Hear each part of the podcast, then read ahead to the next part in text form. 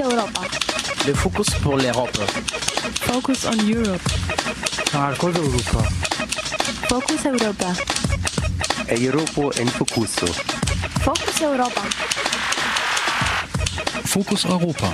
Nachrichten und Themen aus Europa auf Radio Dreieckland.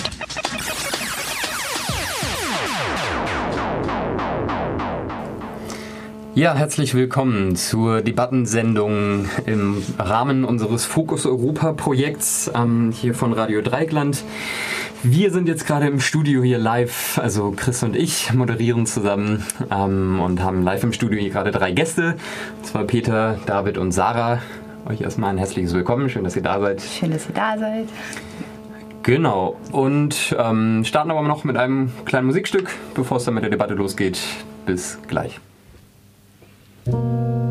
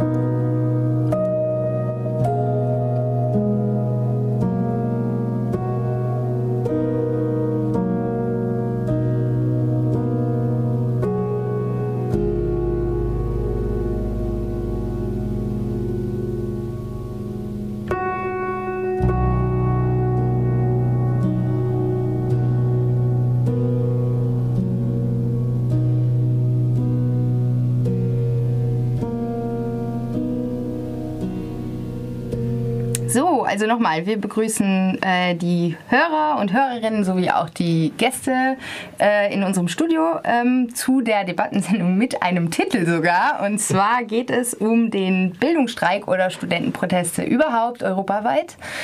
Und dafür haben wir äh, uns drei Gäste eingeladen. Das ist einmal der David, der äh, 2009 hier in Freiburg und davor schon in Stuttgart mitgemacht hat beim Bildungsstreik und äh, danach sogar UASTA-Vorstandsmitglied war äh, ein Jahr später für ein Jahr, soweit ich ja, genau. Und die äh, Sarah, die bei der UNEL ähm, Union Nationale d'Étudiants de Luxembourg mitgemacht hat. Äh, nee, mitmacht immer noch, aktuell, genau. Und äh, Peter, der ähm, bis vor kurzem noch in Amsterdam bei den Studentenprotesten mitgewirkt und auch mitorganisiert hat. Und natürlich auch Felix, der ja auch dabei war 2009 äh, beim Bildungsstreik in Freiburg und uns davon bestimmt auch ein bisschen erzählen kann. Aber fangen wir doch erstmal äh, genau in Deutschland, Freiburg, damit an, dass wir äh, über den Bildungsstreik nochmal ein bisschen diskutieren. Was war, was ist passiert und wie sieht es eigentlich heute aus? Fangen wir mit dem Was war an. David, erzähl doch mal, was hast du da erlebt? Wie ist es dir ergangen? Ja, ich würde sagen, also der, der Ausgangspunkt ähm, damals war ja erst einmal, dass es schon ähm, Initiativen in den Jahren vorher gab. Einmal einen Schulstreik, wo äh, auch mehrere tausende Schüler, Schülerinnen bundesweit ähm, auf der Straße gewesen sind und äh, es dann eine bundesweite Vernetzung gegeben hatte und sich doch an den verschiedensten Orten dann Arbeitskreise gegründet haben, die dann für einen bundesweiten Aktionstag dann äh, Demos vorbereitet haben. Was dann auch schon einfach was Besonderes gewesen war, sozusagen dieser erste größere Aktionstag, der damals dann im äh, Juni 2009 stattfand. Ich habe es in äh, Stuttgart erlebt und ähm, Ziel war es damals schon, verschiedene Gruppen zusammenzubringen und deshalb auch genau Bildungsstreik ähm, als Titel und äh, jetzt eigentlich Studierendenstreik, also Schüler, Schülerinnen mit ihren Themen, äh, sei es äh, G8, Turbo, Abi, äh, ähm, Noten oder ähm, auch äh, sozusagen die Frage der Größe der Klassen, also ganz unterschiedliche Punkte oder dann halt irgendwie klassische Studierendenthemen wie Studiengebühren oder äh, demokratische Mitbestimmungsrechte, äh, Finanzierung bei den Hochschulen. Und ähm, aber auch äh, auszubilden als ein Thema, also Frage, wie auch deren äh, Rechte und Mitbestimmungsrechte, aber auch sonst sozusagen soziale Rechte mit äh, sozusagen den, den Lohnverhältnissen gestaltet sind.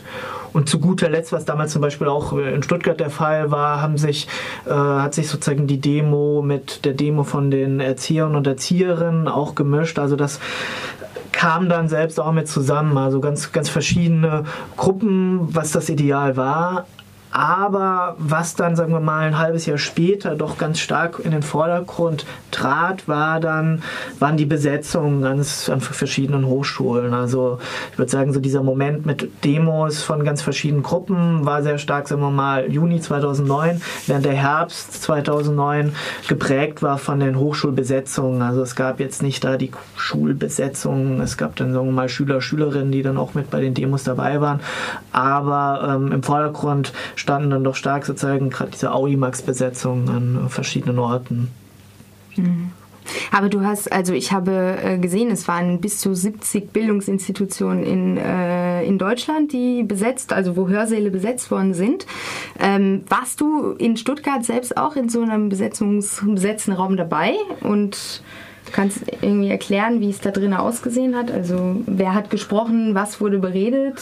Ja, also die Besetzungen fanden in erster Linie im Herbst statt und äh, dadurch habe ich sie hier auch in Freiburg miterlebt.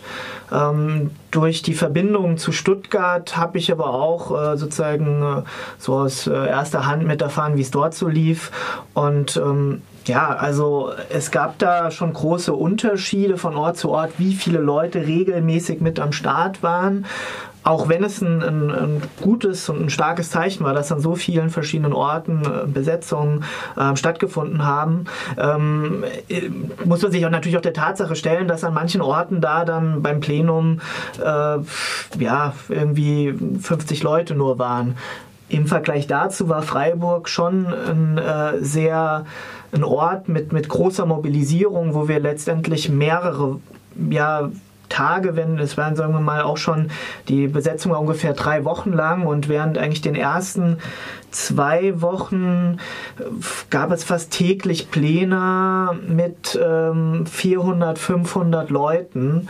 Also ähm, na, doch auch einfach einer kontinuierlichen Beteiligung in einem größeren Umfang. Und äh, dann auch äh, regelmäßig nochmal eine Demo und weiteren Aktionen. Also es war eine ganz große Intensität an, an Aktionen und auch an inhaltlicher Arbeit, Arbeitsgruppen, die sich gebildet haben und äh, wo sich äh, Leute dann engagiert haben, sei es sozusagen dann für ähm, eine politische Aktion in der Innenstadt äh, oder ähm, ganz, ganz basale Fragen jetzt wie, wie Organisation äh, der Vollversammlung. Und äh, das, das war ziemlich am, am Flirren und es war sehr eindrucksvoll, wie viel ähm, Leben da so in die Uni kam und wie viele Leute dann da mit am Start waren, alternatives Vorlesungsverzeichnis gemacht haben, Kulturveranstaltungen organisiert haben. Also das war, war echt eine sozusagen eine ganz äh, eigene, äh, selbstorganisierte mm, Welt, die da so sich, sich zeigte, was, was sehr, sehr eindrucksvoll war. Mhm. Felix, wie hast du das erlebt hier in, in Freiburg? Du warst ja auch mit dabei. Genau, das war mein erstes Semester hier in Freiburg. Das erste, dass ich überhaupt studiert habe und ähm, bin insofern da schon so reingeschlittert und war für mich halt völlig neu, aber auch von Anfang an total spannend. Und ich habe ähm, mich schon auch in manchen Gremien eingebracht, aber war eher sozusagen dabei und habe irgendwie, hab den Plenern gesessen und habe so mitverfolgt, was passiert und irgendwie mich so von der Dynamik ein bisschen mitnehmen lassen. Mhm fand die Entwicklung, ähm, also wie David gerade schon irgendwie angesprochen hatte, so dass es halt irgendwie wirklich so eine Zeit lang, also über einen relativ langen Zeitraum, wirklich äh, jeden Tag Halbpläne mit sehr vielen Menschen waren und diese Menschen sich auch dieser ja schon eigentlich basisdemokratischen Art und Weise halt irgendwie sich hingegeben haben und halt äh, die, die Zeit und Energie da rein investiert haben, obwohl sie ja eigentlich sozusagen in der Zeit hätten studieren können oder sollen oder was weiß ich, vielleicht auch jobben oder was weiß ich und ähm, sich einfach diesem Engagement hingeben. Das fand ich auch sehr eindrucksvoll. Ähm, und das hat mich auf jeden Fall auch äh, in einer gewissen Art und Weise noch stärker politisiert, würde ich vermuten. So dass ich dann über da, daher kommen sozusagen dann mich auch irgendwie in, in Fachschaft und so dann äh, jetzt eigentlich über das ganze Studium noch weiter engagiert habe. Mhm.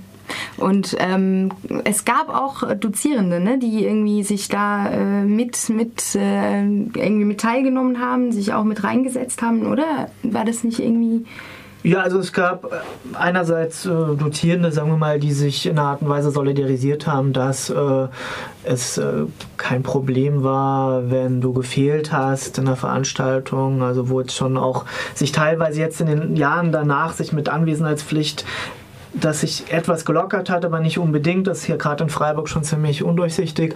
Aber da ähm, damals war es an sich schon nochmal äh, klar äh, einschränkend und äh, da äh, wurde doch auch äh, viel Offenheit gezeigt bis hin zu ähm, ja, ähm, Veranstaltungen für das alternative Vorlesungsverzeichnis anbieten oder ähm, dann ähm, auch, äh, sagen wir mal, mitwirken an, an Dialogveranstaltungen, die es gab. Es gab mal eine Gruppe, die ein World Café, also so eine partizipative Diskussionsmethode mit Kleingruppen organisiert hatten und dafür wurden dann auch ähm, Dozierende eingeladen und äh, das war dann auch ein ganz spannendes Miteinander. Ich würde sagen, also was sehr so auch so mal so ein sehr eindrückliches Bild war, wo es einmal den so einen Vortrag von dem Herrn äh, Esbach gab äh, aus der Soziologie, der jetzt emeritiert ist, schon äh, so eine Ikone dort, der auch also so ein starker Kritiker der Bologna-Reform war. Und ähm, ja, schauen wir mal schon so ein bisschen so diesen Impetus äh, des, des kritischen Wissenschaftlers äh, ausgedrückt hat. Gleichzeitig schon aber auch einer, der ähm, auch eine, teilweise auch eine sehr elitäre äh, Note haben kann, aber natürlich da so einen Professor zu haben, der so mit Feuer und Flamme gegen das Bologna-System schießt, das war natürlich dann doch auch äh, begeisternd für viele. Mhm. Und ähm, wie, wie war es in puncto Vernetzung? Also gab es irgendwie Kontakte auch? Also war das nicht nur hermetisch abgeschlossen Freiburg, sondern gab es da auch irgendwie diese fließenden Kontakte, Erfahrungsberichte nach Berlin, nach Stuttgart? Oder war das wirklich so, dass da jedes Land, jede Stadt sich irgendwie für, also jede Stadt, nicht Land, sich äh, da irgendwie alleine auf den Weg gemacht hat in den Bildungsstreik? Ich würde sagen, das erst einmal auch ähm, sehr stark dazu beige also sozusagen es dazu beitrug, dass es zu den Besetzungen kam, waren äh, die Besetzungen in Österreich und die dortige Uni Brent-Bewegung und äh, gerade ähm, zum Beispiel die in Wien, ähm, dort wurde ja auch ganz viel auf die Beine gestellt und es äh, lief da, also liefen da einige Aktivitäten und äh, das würde ich sagen, hat auch, sagen wir mal, mitmotiviert und dann sagen wir mal, dieses zu merken, okay, da, da ist was, da wird was angestoßen, lasst uns das doch auch probieren. Das äh, war da auf jeden Fall im Vorfeld da. Und äh, wo dann so ein bisschen so dieses, okay, die haben jetzt, die sind schon gestartet, ey, dann äh, lasst uns das doch auch machen, ähm, war da ganz wichtig. Und das ging dann, mhm. sagen wir mal, so weiter, dass ja, sagen wir mal, im, im Kollegiengebäude 4, äh, ne, 2 ähm, an dem Gelände, also die Namen von den Orten gesammelt wurden, die jetzt alle besetzt waren. Das ist ein bisschen wie so, ein, ja, so eine große Ahnengalerie dann dort war. Und es gab dann noch äh, Skype-Gespräche mit anderen Besetzungen. Oder einmal ist einer nach äh, Paris zum Austausch mit äh, dortigen Studierendenvertretern und Vertreterinnen gefahren das, das war da, ähm, ist natürlich äh, sozusagen das, was unmittelbar wirksam ist und spürbar ist, ist das sozusagen, was sich vor Ort formiert. Oder äh, sagen wir mal dann auch äh, größere Demos, so wie eine landesweite Demo, die dann ähm, damals in der Phase auch stattgefunden hat, wo mehrere Leute dann mit hingefahren sind. Mhm, mh. Ja, vielleicht gucken wir dann mal aus Deutschland raus. Ähm, hier geht es ja auch um Bildungsstreik oder Studienproteste international. Ähm, wie ist denn mit dir, Sarah? Was hast du für Erfahrungen gemacht? Wo hast du teilgenommen an, an Bildungsstreiks? Ähm, in den letzten Jahren gab es in Luxemburg eigentlich drei größere Bildungsstreiks, wovon zwei von Studenten und äh, Schülern waren. Ähm, der größte war wohl letztes Jahr. Also da war, da war ich auch ganz vorne mit dabei bei der Organisation. Das heißt, äh, da war ein Team von etwa 60 Leuten mit dabei. Das waren unter anderem halt die UNEL und es waren politische Organisationen. Es waren aber auch andere Studierendenorganisationen, die sich damit ähm, also tatkräftig mit angepackt haben. Und letztendlich war es dann so, dass wir einen Streik von insgesamt 17.000 Studierenden und äh, Schülerinnen und Schülern auf die Beine gestellt haben, was natürlich ziemlich eindrucksvoll war. Und ähm, genau, mussten alles immer im, im Rahmen betrachten. Und ähm, ja, das war eigentlich so die, die größte Erfahrung, die ich gemacht habe, weil ich halt da wirklich auch mit angepackt habe. Und es war einfach etwas Einmaliges, würde ich sagen. Und ähm, was letztendlich aber ein bisschen enttäuschend war, war halt, dass äh, das nicht wirklich was gebracht hat. Ähm, also wir wurden halt schon gehört, aber letztendlich hat ist niemand wirklich auf uns eingegangen. Und da können wir uns darüber streiten, äh, was für Gründe das hatte. Aber das scheint allgemein so ein bisschen ein Phänomen in Luxemburg zu sein, weil halt auch ein Streik, äh, das war vor drei Jahren, da ging es halt um Schüler und Schülerinnen, die gegen die Schulreform äh, demonstriert haben. Und da war es letztendlich ziemlich eine ähnliche Situation. Das heißt, wir hatten ziemlich viele Leute, da waren es auch mehrere tausend, die demonstriert haben, die gestreikt haben. Und dennoch kam letztendlich nichts wirklich als Ergebnis heraus. Und ich glaube, das liegt einfach bei uns daran, dass wir nicht wirklich ähm, ein Druckmittel haben. Wenn ich jetzt zum Beispiel den Lokführerstreik nehme, wenn die da streiken, dann gibt es Millionenverluste im ganzen Land.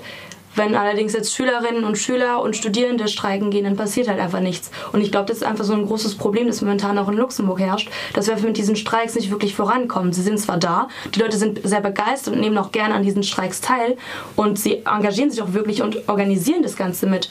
Aber letztendlich bringt es einfach nichts wegen der Instanzen, die dann trotzdem nichts vornehmen, weil wir nicht wirklich ein konkretes Druckmittel haben. Was ist jetzt der Unterschied von Luxemburg zu Deutschland beispielsweise? Weil hier haben ja zumindest die Bildungsproteste auch dazu geführt, geführt oder mit daran gewirkt, dass die ähm, Studiengebühren abgeschafft wurden?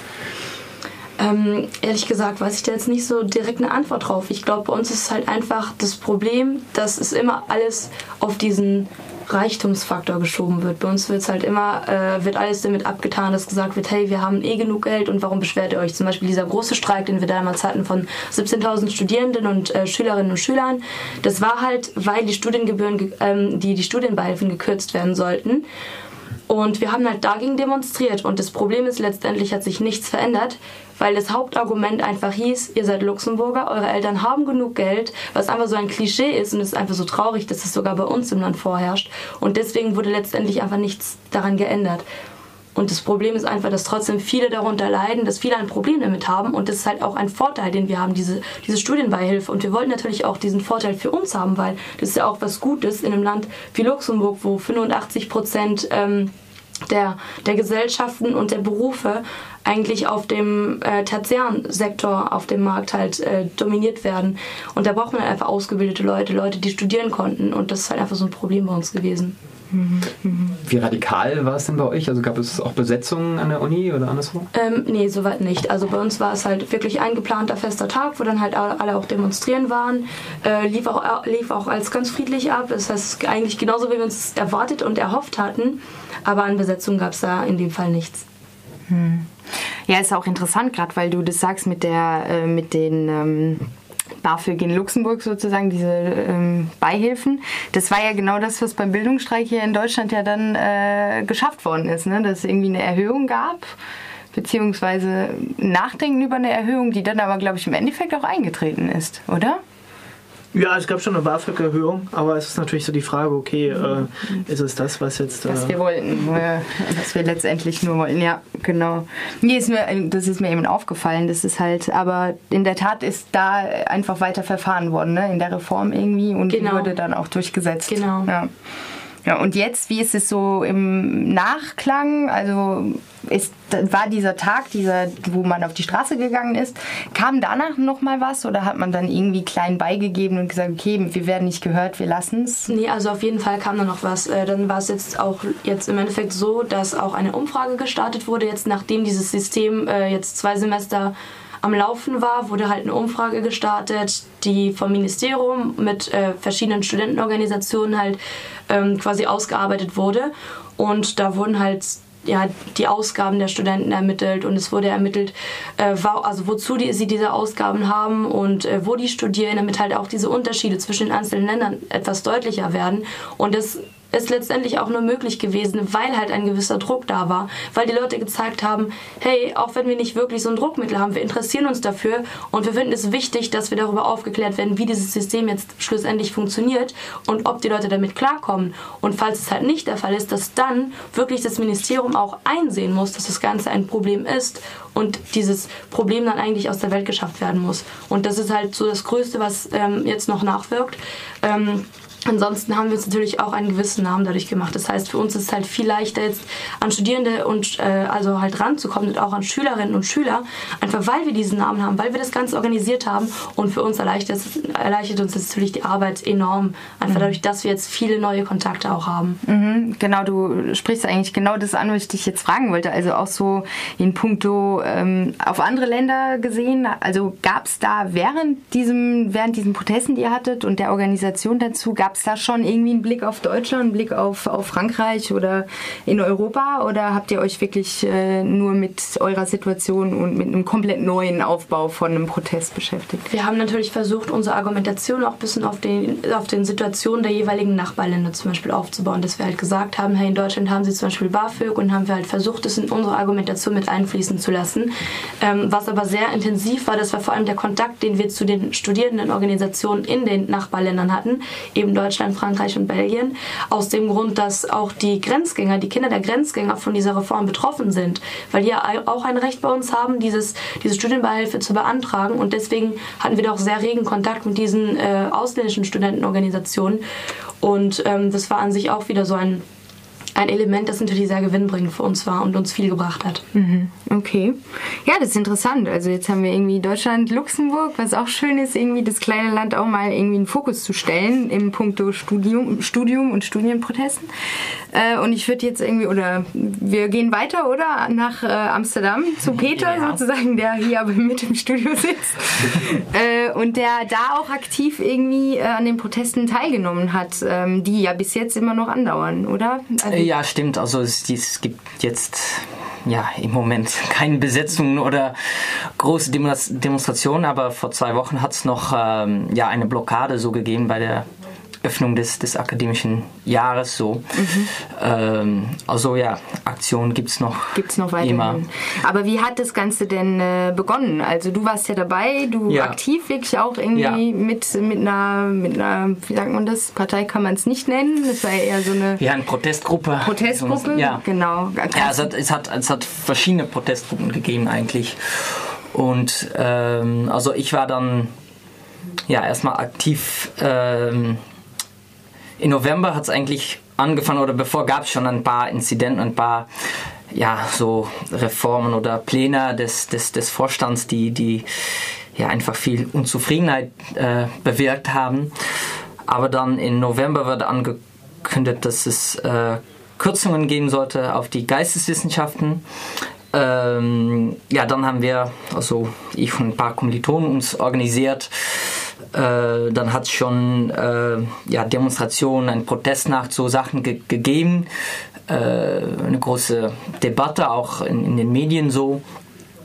Und dann im Februar hat es nochmal ein, ähm, ja, es waren auch wieder andere Studenten, mit denen wir dann auch ja, viel zusammengearbeitet äh, haben, aber das war dann die, äh, die neue Universität. Die haben dann eine, äh, ein Gebäude besetzt und äh, ja, Hauptsache war eigentlich, dass sie mehr äh, ja, Demokratisierung äh, ja, in der Uni wollten. Demokratisierung und auch ähm, Dezentralisierung, also mehr Autonomie auch für die äh, Departementen, die Fakultäten. Ähm, und da hat es dann eine Besetzung gegeben und danach, ähm, ja, gerade am selben Tag, als die erste Besetzung äh, beendet worden ist, also die, äh, oder am nächsten Tag eigentlich, die, die Gebäude wurde geräumt, dann hat es eine große Demo gegeben, äh, ja, auch ein paar tausend Leute so, die dann ganz spontan äh, demonstriert haben. Und dann am Ende dieser Demo war das, ja, das Haupt Hauptgebäude eigentlich der, ja, der Universität würde dann äh, besetzt. So, die sind einfach rein, reingegangen und dann gab es eine neue Besetzung und das hat dann noch äh, sechs Wochen äh, gedauert insgesamt. Und dann, also dann gab es die neue Universität, es gab äh, Humanities Rally für den Geisteswissenschaften, das, das ja, die, ja, dieser Prozess ja, ging auch immer noch weiter so. Und dann haben auch die Dozenten sich noch äh, organisiert in eine selbstständige Gruppe, noch Rethink äh, UVA, also Rethink University of Amsterdam. Ähm, ja, und diese, das gab so ein, eine, eine Föderation, könnte man fast sagen, von, von Protestgruppen. Ähm, ja, und dann auch in den Medien, in den, in den Medien gab es eine, eine, eine ja, große Debatte, das, das war wirklich so Hauptthemen. Und ähm, ja, am Ende würde natürlich irgendwann das, das ja, dem Gebäude äh, würde mal geräumt. Ähm, ja, und wie das jetzt dann, was daraus geworden ist, also das ist immer noch schwer zu sagen. Äh, es ja, soll jetzt zwei Kommissionen geben, die dann mit Vorschläge, Vorschläge kommen für, für Demokratisierung. Auch die Finanzen sollen nochmal untersucht äh, werden, was da alles passiert ist mit den Immobilien. Und ja, wie gesagt, äh, es, es ist jetzt schwierig, äh, was, Bisher was daraus wird. Ankündigungen sozusagen, ohne Ja, jetzt eine ja, klare, ja, ja, klares ja. Ergebnis, das man vorlegen Ja, könnte. es soll jetzt auch ein, einen neuen Universitätsvorstand formiert werden. Also die, die äh, Vorstandsvorsitzende ist, ist zurückgetreten damals. Das ist jetzt auch eine große Frage, was, was soll jetzt mit diesem Prozedur äh, geschehen, dass es nicht von, von oben herab so äh, ja, jemand äh, Wird gewählt sehr, wird. wird ja, genau. Ja, also so geht es normalerweise, aber das ist jetzt natürlich, äh, darauf ist jetzt viel Kritik äh, gekommen. Also es, es, es, es gibt Leuten auch äh, ja, innerhalb die, die, die Verwaltung so, die die jetzt äh, darauf hören so hä? und man kann auch einfach also die die die die diese Protestgruppen sind die sind alle noch aktiv oder sind jetzt wieder aktiv sie haben jetzt gesagt ja neues akademisches Jahr wir, wir können das alles was letztes Jahr passiert ist nicht einfach ähm, ja, wir können es nicht dabei lassen sozusagen. Äh, wir müssen immer diese, diese Druck äh, ja, noch behalten, so diese, ja, ob schon es jetzt kein, kein Druckmittel gibt im Sinne von einer Besetzung, aber ja, wenn wieder was passiert, dann, äh, dann glaube ich, dann gibt es auch äh, ja, sofort wieder neue Aktionen, neue Mobilisierungen ja, und so. Neue, ja, genau. Ähm, aber wie, äh, gerade du hast, also Felix hat das ja vorhin schon relativ gut irgendwie äh, gezeigt oder hervorge hervorgedeutet, sag ich mal, äh, in der Hinsicht, dass man ja persönlich irgendwie sich auch vollends dann da reinsteigert und mh, die Zeit, die irgendwie, die man hat, da ja auch total drin investiert. Wie war das denn bei dir, wenn du halt wirklich da in so einer Gruppe mit drin warst, die halt auch den Anfang irgendwie gemacht hat? Also wie ja, ist also das, die erste Woche, äh, ich glaube, ich, ich habe fast nicht gegessen, nicht geschlafen. Das, das, war, das war ziemlich intensiv und wir waren also, wir hatten eigentlich nur noch eine einen Name und eine Gruppe von Leuten, die was machen wollten. Und dann würde das so, es gab so einen Pressebericht auch von, von der Universität und es gab, wir hatten nur eine, eine und eine Facebook-Seite hatten wir. Und dann werden wir schon äh, angerufen von den Medien so und dann war ich, was, was, was, was sollen wir jetzt sagen? Und muss in einem Tag muss ein, ein sollte ein Manifest geschrieben worden und so und ähm, ja, die erste Woche, das, das, war, das war ziemlich krass, so was da alles über uns äh, gekommen ist, einfach. Und, aber es war auch voll, ja, so immer wieder so die, die Adrenalin und alles, die, der, der der Kick so. Ähm, aber das, das war schon intensiv und dann hat es sich irgendwann mal ein bisschen stabilisiert so und dann äh, ja mit der neuen Besetzungen dann war es noch noch viel äh, ja viel größer auf einem aber dann gab es auch mehrere, ja, noch viel mehrere Leute, die sich damit beschäftigt haben. Also dann, dann war ich auch nicht mehr so ganz in, im, im Zentrum von, von alles, was da passiert ist. Aber auf jeden kam Fall, auch ja. Die Rollenverteilung so ein bisschen, ne? Aufgabenverteilung Ja, ja. und so, ja. ja. Ja, aber klar, es gab da, es gab da Leute, die da, ich weiß nicht, fast zwei Monaten äh, hintereinander auch jede Nacht in diese Gebäuden geschlafen haben und so. Ich glaube, das, das, äh, ja, das ist nochmal was, Mhm. was. Was ist- Ja, du hast mir auch vorhin schon erzählt, dass ähm, es gab ja dann auch irgendwie ähm, andere Protestbewegungen auch in anderen Ländern innerhalb Europas, die, die irgendwie auf euch geschaut haben und euch irgendwie auch zum Vorbild gemacht haben. Ja. Wie, wie gab, wer war das? Und Also das war vor allem die, die äh, London School of Economics. Äh, die hatten eigentlich äh, ja, fast gleichzeitig äh, mit, mit unserer ja, zweite große Besetzung hatten die auch einen, einen Hörsaal oder so einen, einen äh, Gemeinschaftsraum in, in der Uni hatten die, haben die besetzt und damit auch viel Aufmerksamkeit äh, bewirkt so. Äh, und es gab damals auch eigentlich ganz London, es gab vier Universitäten, wo es dann äh, Besetzungen ge gegeben hat. Und Die haben auch alle nach Amsterdam äh, verwiesen. Ja, das, das war natürlich schon, schon gut, was da los war. Und ich glaube äh, auch in äh, die Guardian gab es dann Artikel, so, wo diese verschiedenen Protestbewegungen, ich glaube in, in Kanada war noch was, was los. Ähm, ja, in Kopenhagen gab es im November schon Besetzungen. Das war für uns dann so ein, ein, ein Zeichen, ja, es ist etwas möglich jetzt so. Also wir hatten schon ja, Kontakt mit dieser Bewegung, ob schon die, die, die Organisation, ja, das muss man, das wird schwierig so über diese Distanz zu, zu ja, zusammenzuarbeiten. Aber ja klar, ich, ich habe damals das Gefühl, es geht jetzt überall in, in, in Europa geht's, geht's los. Ich habe sogar Berichten aus, aus Mazedonien äh, wow, ja. ja, bekommen. Aber ja klar, ich glaube auch wenn man drin ist, dann, dann, äh, ja, dann sieht man es auf einen auch überall so. Aber ja, das, das war so ein, ein Moment der, der Hoffnung für, für mich und für, für vielen, glaube ich, so in, in auch viele Dozenten, die da mitgemacht haben und ja, das war sehr Ja, schön. ist halt auch so ein Motivationsschub, ne, der, der Ja. da mitkommt. Und äh, ja, interessant, ob dieser Motivationsschub auch noch heute besteht oder ist er erlahmt, Felix? Wie sieht's aus mit dem Überblick? Genau, ich äh, plädiere dafür, diesen Überblick äh, noch, also dazwischen noch ein Stück Musik zu schieben. Vielleicht ein bisschen ähm, Entlastung, Textentlastung zwischendurch. Ähm, für alle, die jetzt erst eingeschaltet haben oder so, ihr hört äh, Radio Dreieckland auf der Frequenz 102,3 MHz oder im Livestream auf rdl.de und zwar die Debattensendung zum Thema Bildungsstreik international im, europäischen Vergleich im Rahmen des Fokus Europa Projekts. Und jetzt ein Stück Musik, das unser Techniker einspielt. Bitte. Bis gleich.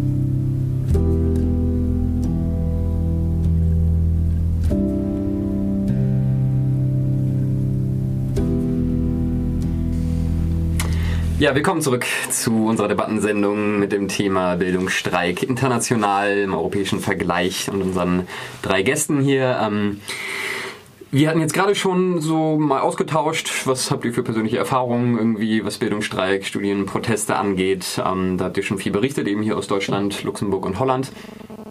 Ähm, jetzt würde ich gerne noch mal ein bisschen darauf kommen, ähm, wie ist denn eigentlich, wie hat sich sozusagen Bildungsstreik entwickelt? Also wenn man jetzt ausgeht von 2009 als irgendwie ein Jahr, wo äh, große Proteste begonnen haben und sich dann auch 2010 noch lange durchgezogen haben, also bis Ende 2010 war europaweit auf jeden Fall noch einiges los.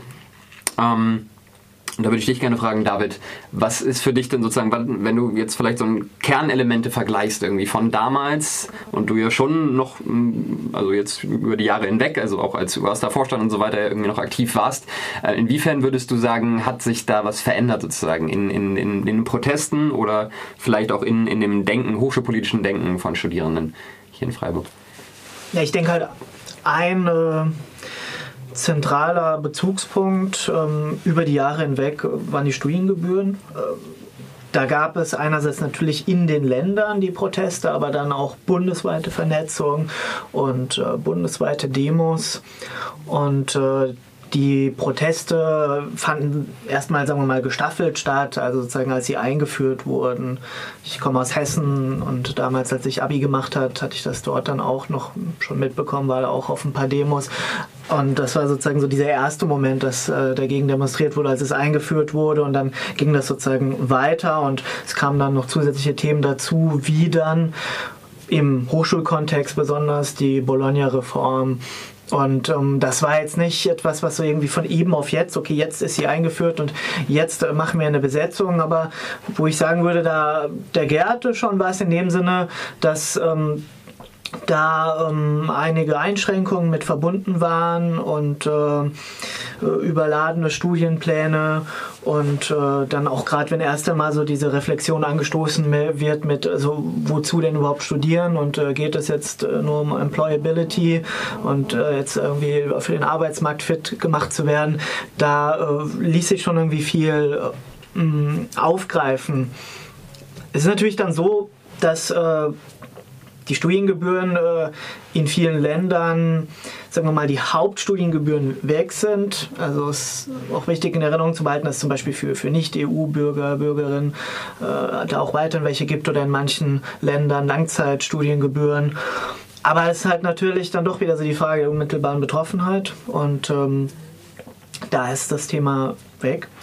Und ähm, Bologna, würde ich sagen, ist halt auch irgendwie eine Art Konsolidierungsphase, die jetzt dann die letzten Jahre war. Dass einerseits Anpassungen stattgefunden haben, in dem Sinne, dass es sozusagen wie nicht völlig knirscht. Und andererseits sich schon auch irgendwie so diese, diese Logik, ähm, ja, als, als auch eine, als selbstverständlich dann etabliert hat in dem Sinne. Also, wenn man überlegt, äh, jetzt äh, kann es sein, dass jetzt aktuell mh, ja, eine Person äh, ihren Master abschließt und äh, von der Besetzung gar nichts mitbekommen hat. Ja, genau, das ist das, was ich jetzt eigentlich auch einwerfen wollte. Ich habe das Gefühl, dass da halt auch so ein bisschen nicht mehr großartig, das kam nicht mehr so an, der, an die Oberfläche. Und jetzt gibt es ja auch Leute, die irgendwie neu angefangen haben, direkt ins Bachelor-Master-System reingesprungen sind, sozusagen überhaupt ohne zu wissen, dass da vorher irgendwie äh, Streitigkeiten darüber gab oder Diskussionen und dass halt die, die Generation vor ihnen halt irgendwie auf die Straße dafür gegangen ist. Also fehlt da das nicht vielleicht? Weil es ist ja nach wie vor immer noch, äh, eigentlich ist es da präsent und es ist immer noch äh, einen negativen Aspekt für die Leute, die damals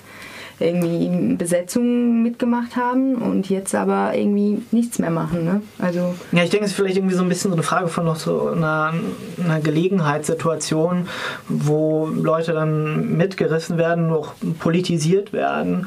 Weil, also ich selbst muss sagen, als ich angefangen habe zu studieren, ich konnte mir nicht näher vorstellen, was jetzt der Unterschied zwischen Diplom und, und Bachelor Master ist, wo ich da Leute gefragt habe und sie mir dann grob gesagt haben, naja gut, das eine ist etwas offen, das andere mehr verschult, aber wenn du selbst gerade von der Schule kommst, denkst du, hey, ja gut, okay. Und äh, dann eher, sagen wir mal, die nähere Auseinandersetzung dann mit äh, der eigenen Erfahrung und äh, was sollte denn eigentlich sein, da äh, Anstöße gibt. Ja, und halt dann natürlich sozusagen diese äh, größeren Themen, die dann mit dazukommen, wie, wie das Studiengebührenthema, was jetzt so nicht mehr da ist und wo es dann natürlich die Frage ist, wie sehr, was, was kann konkret heruntergebrochen werden und auch, auch pointiert ähm, als, als Mobilisierungsgrund vermittelt werden.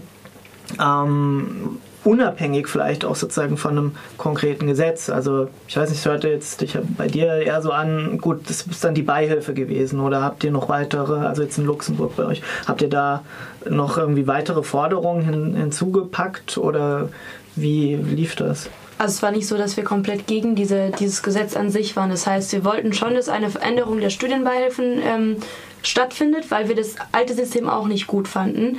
Aber das neue System, das halt jetzt vor zwei Semestern eingeführt wurde, äh, finden wir sozial sehr ungerecht. Es war einfach nicht angepasst, es war nicht, äh, nicht genügend aus, also nicht ausgefeilt genug.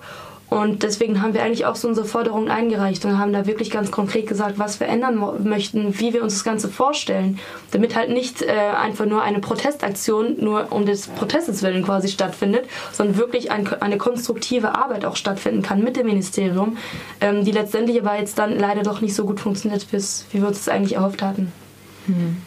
Ja, ich denke, es war teilweise, würde ich sagen, jetzt beim Bildungsstreik auch so der Elan ähm, oder auch so der Anspruch von vielen Leuten zu sagen, hey, es geht uns nicht darum, mit Ministerien zusammenzuarbeiten, sondern uns ganz klar, sagen wir mal, gegen äh, herrschende Verhältnisse zu stellen und äh, gegen Ökonomisierung. Und äh, jetzt uns dann irgendwelche Kommissionen einbinden zu lassen, das äh, läuft nur auf eine sozusagen eine Beschwichtigung und eine Art, äh, ja, einen, einen äh, um, Kraft, Geschwindigkeit rausnehmen hinaus. Und wo ich sagen würde, also wo auch sagen wir mal die, die Bildungsstreikbewegung selbst, also sozusagen ein Moment, wo auch sehr viel auseinanderflog, war äh, die Frage, inwiefern sich in eine äh, Konferenz mit äh, der Bildungsministerin eingebracht wird, also wo letztendlich die Leute, die sich dann dort eingebracht haben, auch eher aktionistisch dort unterwegs waren, jetzt nicht ja, äh, groß ähm, sagen wir mal, da äh, etwas äh, verhandelt haben. Ähm, aber äh, das, wie es damals dann da auf der Mailingliste abging, das äh, war, sagen wir mal, hat sehr stark verkörpert, dass da gerade was massiv auseinanderbricht oder eher, sagen wir mal, äh, implodiert. Mhm. Ja, genau, das gab es ja auch in, in Amsterdam, ne? zwischen den ganzen Protestgruppen, äh, wo es ja dann auch irgendwie zu Meinungsverschiedenheiten dann auch kam. Ne? Und Also, ja, das, das, ja, das hat man mit diese, weil es diese verschiedenen Protestgruppen gab und der, ja, der eine war vielleicht was, was radikaler als der, der andere, aber irgendwie hat es auch ganz gut äh, funktioniert, weil es so eine, eine Kette, könnte man fast sagen, gegeben, gegeben hat ähm, und auch ein, ja, das für jeder, jeder könnte sich irgendwo, ähm, ja, irgendwo identifizieren schon mit, mit einer dieser, dieser Gruppe. Und äh, das, das gemeinsame Punkt war, war ganz klar, das war eigentlich gegen diesen ganzen Profitdenken äh, gericht, ge, ja, gerichtet, wo natürlich die, die, die Geisteswissenschaften immer ja, unter äh, zu leiden haben und wo auch äh, ja, diese äh, ja, Zentralisierungstendenz eigentlich herkommt. So. Ähm, also ja, es ist ja, es ist nicht unbedingt was, was, was Schlimmes, dass es da unterschiedliche Meinungen ja, und auch äh, zu gibt. Diskussionen halt dann kommt. Ja. Ne? Ja, ja, schon. Ja. Aber es ist halt irgendwie, also bei euch war es ja dann so, wie du es jetzt gerade gesagt hast, ne, war es ja dann schon ein bisschen, also hier in Freiburg Bildungsstreik war es ja dann eine Implodierung. Ja, bundesweit. Ah, Also- bundesweit, okay, okay, gut. Ja, also das, das Problem, was, was, was für uns schwierig war, dass man ganz schnell als, als reaktionär bezeichnet wird. Ja, man erwartet, dass man ja sofort mit so alternative und positive Vorschlägen kommt und das war bei unserem Team, also das vielleicht im Unterschied zu was, was in, in Luxemburg stattfand, war das ganz schwierig, denn eigentlich war unser Punkt, ja, es, es ist schon viel zu weit äh, gekommen. Äh, Was waren denn, hattet ihr klare Forderungen, mit denen ihr irgendwie. Äh, ja, schon, aber das, das war auch, ähm, also das äh, für uns war ganz wichtig, dass es äh, so äh, Sprachstudien gab, die, die äh, drohten ganz zu, zu verschwinden aus dem ganzen Niederlande. Also, äh, Portugiesisch, glaube ich, kon, ja, konnte man schon nicht mehr studieren, aber so gab es viele Sprachen, die, äh, wenn Amsterdam die nicht mehr anbieten würden, dann, dann gab es in ganz äh, in ganzen Niederlanden kein, äh, keine Universität mehr, wo man das studieren konnte. Also da hatten wir so ja klare Punkte. Also hier soll irgendwas äh, behalten werden. Aber ja, das ist schon ein, ein, ein reaktionärer äh, Punkt so. Und diesem, diesem Profitdenken, also das war auch dann, dann so ein Begriff, das in den Medien ganz groß geworden ist. Aber das ist auch eher so ein, ein negative, negative Haltung. Das, das war schwierig. Also, äh, ob schon wir alle ganz äh, progressive Gruppen waren natürlich, aber das ist immer so die Frage, ja, aber was, was wollt ihr dann? Und so diese neoliberale Logik, ne? es, es, äh, es, es gibt kein Alternativ. So, das, das war für uns auch äh, ja, Aber ihr schwierig. habt euch ja auch explizit eingesetzt für mehr Demokratisierung. Ja, ja, also das Ja, war ein positiver schon Punkt mal schon. wunderbar. Ja, ja, ja. Und, und wir hatten auch Vorschläge, aber es, ja, halt nur, äh, dann war es immer so, ja, aber das geht nicht und es ist alles, äh, hä, es gibt nur, es, ja, es gibt nur so viel Geld und wir können nicht einfach alles machen, was wir wollen. Es gibt so ein, ein ja, Realitätsfrage oder so. Ähm, Und auch diese Strategien, dass es dann diese, diese, ja, das ist dann so in diesem, diesem Prozess integriert, äh, diesem äh, Verwaltungsprozess integriert ja, werden sollte, was jetzt auch irgendwie passiert. Und ja, das ist auch jetzt die Frage, inwiefern ist das eine Verzögerungstaktik oder so, dass es dann irgendwie ja, abläuft so. Ja. Ja, also es ist interessant, weil irgendwie habe ich das Gefühl, es gibt halt so diese Kooperationsbereitschaft unter den ganzen äh, Studierenden, Protestgruppen, ähm, aber gerade jetzt im, im Hinblick auf Luxemburg, wie auch eben hier äh, auf Deutschland, ist es ja dann irgendwie letztendlich dann auch daran gescheitert, ne? dass irgendwie so diese Kooperation ähm, da war und halt von der offiziellen Seite halt dann irgendwie wenig kam, beziehungsweise Versprechen, die nicht gehalten worden sind über die Jahre hinweg oder überhaupt nicht äh, in, in Betracht gezogen worden sind. Ne? Ich glaube, bei uns war das halt auch teilweise ein Problem, weil es ähm, eine zweite, sage ich mal, Protestgruppe gab, aber die waren halt eher auf Seiten des Ministeriums. Und das war eine andere Studentenorganisation, die sich ähm, quasi als einzige gegen all die anderen gestellt hat. Und ihre Forderungen waren weitaus weniger drastisch als die unseren. Das heißt, sie wollten halt ähm, die Kürzungen schon drastischer gestalten, als wir das jetzt gestalten wollten. Sie hatten das System ganz andere, also sie hatten ganz andere Vorstellungen vom System und letztendlich war es dann so, dass der Diskurs wirklich stattgefunden hat, zwar mit dem Ministerium, aber dieser, also dieses hat sich halt letztendlich für die, die Lösungsvorschläge des, der anderen Protestgruppe entschieden, einfach weil sie die viel naheliegenderen waren und weil sie für sie einfach viel leichter waren und, und viel einfacher durchzusetzen und für sie wie, viel weniger große Verluste bedeutet haben. Und das Problem war dann, dass einfach behauptet werden konnte, hey, der Diskurs mit den Studenten, der war da. Und wir haben natürlich auch das jetzt durchgesetzt, was sie wollten. Mhm. Und das Problem war einfach, dass es diese kleine Gegengruppe war, die, sage ich mal, dieser großen, großen Gegengruppe sehr viele Probleme bereitet hat, weil das Ministerium einfach immer wieder auf, dieses, auf diesen Fakt pochen konnte, dass es letztendlich auf die Studenten eingegangen ist, obwohl es eine Minorität der Studenten war. Mhm. Wie ist das mit der öffentlichen Resonanz gewesen? Also hat diese kleine Gruppe auch wirklich Öffentlichkeit geschafft, in dem Sinne, dass, dass die Regierung dann sagen konnte, ja, hier, das sind klare Forderungen der Studierendenschaft oder der sie Protestierenden? Haben, ja, also sie haben insofern Öffentlichkeit geschaffen, dass sie halt wirklich jedes Mal, wenn wir etwas gemacht haben, haben sie so ein bisschen gegen uns gepöbelt. Das heißt, sie haben immer auf alles, was wir quasi gemacht haben, reagiert und wir haben auch versucht, mit ihnen zu, also einen Dialog, Dialog zu finden und wirklich eine gemeinsame Lösung auszuarbeiten, aber das hat einfach nicht funktioniert. Äh, das wurde uns sofort klar Und ähm, sie haben natürlich dann auch durch uns, sag ich mal, diese Öffentlichkeit erlangt, weil sie einfach auch äh, dann Subjekt, sag ich mal, der, der Medien geworden sind, weil sie sich halt gegen uns gestellt war, äh, haben, was natürlich auch etwas sehr Außergewöhnliches war, sage ich mal, wenn so viele andere, andere Studierenden und äh, Schülerinnenorganisationen und politische Organisationen sich zusammenschließen. Und deswegen ja, war das leider ein Fakt, dass sie große Aufmerksamkeit hatten und dementsprechend auch äh, quasi auf dem Argument gepocht haben, dass all die, die nicht am Streik sich beteiligt haben, die sind, die auf ihrer Seite sind. Was man natürlich jetzt nicht unbedingt behaupten kann, weil viele einfach schlichtweg keine Zeit hatten zum Beispiel. Also fast schon Trittbrettfahrer, was die geschaffte, geschaffene Öffentlichkeit anbelangt. Mhm. Ja, ähm, vielleicht, jetzt sind wir auch schon in den letzten zehn Minuten angelangt. Ähm, versuchen wir mal so eine Art Fazit zu machen oder so, ähm, was, was sozusagen Studierendenproteste seit 2009 geschafft haben. Also wir haben jetzt schon einen ganz guten Überblick bekommen, äh, zumindest über die drei Länder. Mhm aber was sozusagen, was, was kann, was kann Bildungsstreik bewegen? Ich meine, da sind prinzipiell sind an der Universität sind immer sehr viele Studierende ähm, und es gibt so ein gewisses Mobilisierungspotenzial, auch wenn die genannten Probleme natürlich immer ähm, dazu führen, dass es dann auch zwischen den Studierendengruppen und so ähm, Konflikte gibt, die vielleicht so eine große gemeinsame Bewegung ähm, ein bisschen verhindern.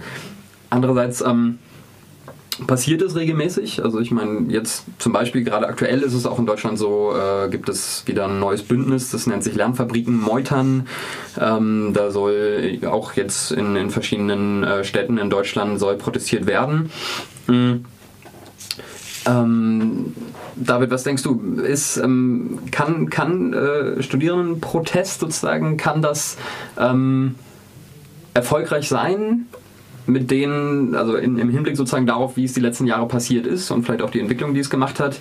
Und ähm, vielleicht auch noch darüber hinaus, wenn du dazu was sagen magst, inwiefern ist eigentlich so ein Hochschulprotest, inwiefern wirkt er sich auf weitere politische, allgemeinpolitische Ebenen eigentlich aus? Mhm. Ja, ich, also äh, er kann auf jeden Fall Konsequenzen haben. Es ist sozusagen dann, würde ich sagen, auch von Ort zu Ort unterschiedlich. Jetzt mal sozusagen abgesehen von Auswirkungen auf einer Bundesebene, wo ähm, und gut, äh, ja, dann auch, sagen wir mal, die Verantwortlichkeiten in Deutschland mit äh, dem Bildungsressort sehr stark auf Seiten der Länder sind, weshalb die Bundesebene dann vielleicht am, am BAföG-Hahn dreht, aber ähm, sonst dann Fragen wie Studiengebühren oder auch äh, ja, Landeshochschulgesetze, die dann auch wieder die Rahmenbedingungen für die äh, demokratische Mitbestimmung setzen, dann natürlich jeweils regional geregelt werden. Aber äh, da hat sich ja schon noch einiges verändert. Es ist ähm, an, an einigen Orten äh, wurde die Anwesenheitspflicht äh, abgeschafft, also auch, auch wirklich ähm, mit, mit einem Beschluss und nicht irgendwie kleckermäßig wie jetzt hier in Freiburg, was einfach so eine, so eine diffuse Situation geblieben ist, dass dann teilweise äh, fallen gelassen wurde, teilweise andere Dozierende da auf Teufel komm raus weiterhin drauf pochen aber diese diese Entscheidung wurde in einzelnen Orten angestoßen. Und ähm, andererseits, Studiengebühren waren wir ja schon bei dem Thema, das ist etwas, was dann auch nicht von eben auf jetzt passierte, weil das auch, sagen wir mal, von politischen Mehrheiten abhängt. Und äh, meiner Ansicht nach sind, sind Proteste, Protestereignisse schon ein wichtiger Faktor, auch ein, ein Rahmenereignis äh, im Kontext dann von äh, ähm, der, der Wahlentscheidung bzw. der Verschiebung auch von politischen Mehrheiten. Und äh, klar, ähm, es ist in die, in die Wahl 2004, ähm, 11 sind äh, damals auch gerade die Ereignisse in Fukushima mit reingeflossen. Aber die Tatsache, dass in den Jahren vorher kontinuierlich dieses Studiengebührenthema ähm, auf die Agenda gebracht wurde durch die Studierenden, hat ja auch überhaupt dazu geführt, dass äh, es bei der SPD so klar im Programm stand, dass es die Grünen auch im Programm hatten. Sie hatten mit Theresia Bauer dann eine Frau, die ins äh, Ministerium kam, die an sich die Studiengebühren nicht abschaffen wollte, vielleicht umstellen, nachlagern, aber da halt klar war, okay, da wurde ganz viel Druck gemacht und wenn da jetzt äh, zurückgetreten wird und äh, diese Forderung nicht umgesetzt wird, obwohl die Erwartung da ist, dass es dann ziemlich Stress geben wird, äh, hat auf jeden Fall dann damit zu beigetragen, dass sich das geändert hat. Ja, also ich, ja, ich bin da einverstanden. Also was direkt erreicht wird, ja, wie gesagt, das ist schwer zu sagen. Das ist auch über die Frage, ähm, ja, sind das jetzt ähm, wirklich, ändert sich da wirklich was oder ist das nur ein, eine symbolische Geste so? Aber für uns auch ganz wichtig war die, die öffentliche Meinung, die ähm, ja, sich vielleicht nicht, nicht nur geändert hat, aber es, äh, dass es überhaupt eine, so eine Debatte äh, gab so und, und ganz äh, also im, ganz, im ganzen Land so und in die, die, die nationale Medien und alles und ja, wie das jetzt durchwirkt. Also, aber ich habe ich hab da gute Hoffnung, dass, dass, dass sich da etwas, etwas ändert. Und ich war auch überrascht, wie, wie, wie fast alle Medien äh, positiv äh, darüber berichtet haben. So. Ja. Wie ist denn dein Gefühl gerade? Also du sagtest jetzt ja, es gab immer noch, also zum Beginn des akademischen Jahres auch wieder Proteste. Denkst du, das kann immer noch ein bisschen den Schwung wieder mit aufnehmen? Das ist jetzt ja schon bald ein Jahr in Holland. Das ist ja, auch ja, ja, also das, das stimmt. Also so groß, ob es wieder so groß wird, wie, es dann in, in, in März war, das weiß ich jetzt nicht. Aber es ist klar, dass, dass es, es gibt jetzt einen Druck und irgendwas soll, äh, soll passieren. Es ist ein, ein, ein Thema, das immer wieder aufgerufen werden kann, so auch so in Medien. Also die Medien waren auch sofort alle wieder da, wenn es diese Aktion gegeben hat. Also ich... Ähm, ja, es, es hängt davon ab, wie, wie das jetzt, äh, was jetzt daraus, daraus wird. So, aber es könnte sich schon was, was ändern, aber ich glaube, das wird sich nur auf Dauer dann so ja, herausstellen. Mhm. Ja, ich glaube irgendwie, also ein Fazit kann man ja irgendwie schlussfolgern, ne? dass so die Bereitschaft äh, oder beziehungsweise das Mitziehen auf jeden Fall da ist. Ne? Also wenn es die Organisatoren gibt, die sich halt hinstellen und sagen, okay, wir fangen jetzt an und wir machen was ähm, irgendwie aufgrund eines akuten Themas, dass halt die Masse mitzieht. Ne? Also von öf öffentlicher Medien, Medien bis hin zu Studenten, die halt eigentlich in keiner politischen Partei oder in keiner studentischen Gruppe sitzen, sitzen dass die halt trotzdem mitziehen, kann man schon sagen. Nur dass halt des Öfteren irgendwie von Ministerien und Gremien und was auch immer dann Riegel vorgeschoben wird oder die Leute ausgebremst werden. Hoffentlich nicht in Amsterdam. Also da, ja, nein, aber es ist immer es ist ein langsames Prozess. So. Ja, ja. Das ist so, das, ja, das ist einfach wie, wie Politik funktioniert, glaube ich auch. Mm. Das, ja. ja. Die Frage ist halt, wenn es keinen direkten Anlass gibt, wie dann tatsächlich auch trotzdem etwas läuft. Also Lernfabriken meutern ist leider jetzt im Juni nicht wirklich angelaufen. Es gab ein paar Demos mit ein paar hundert Leuten.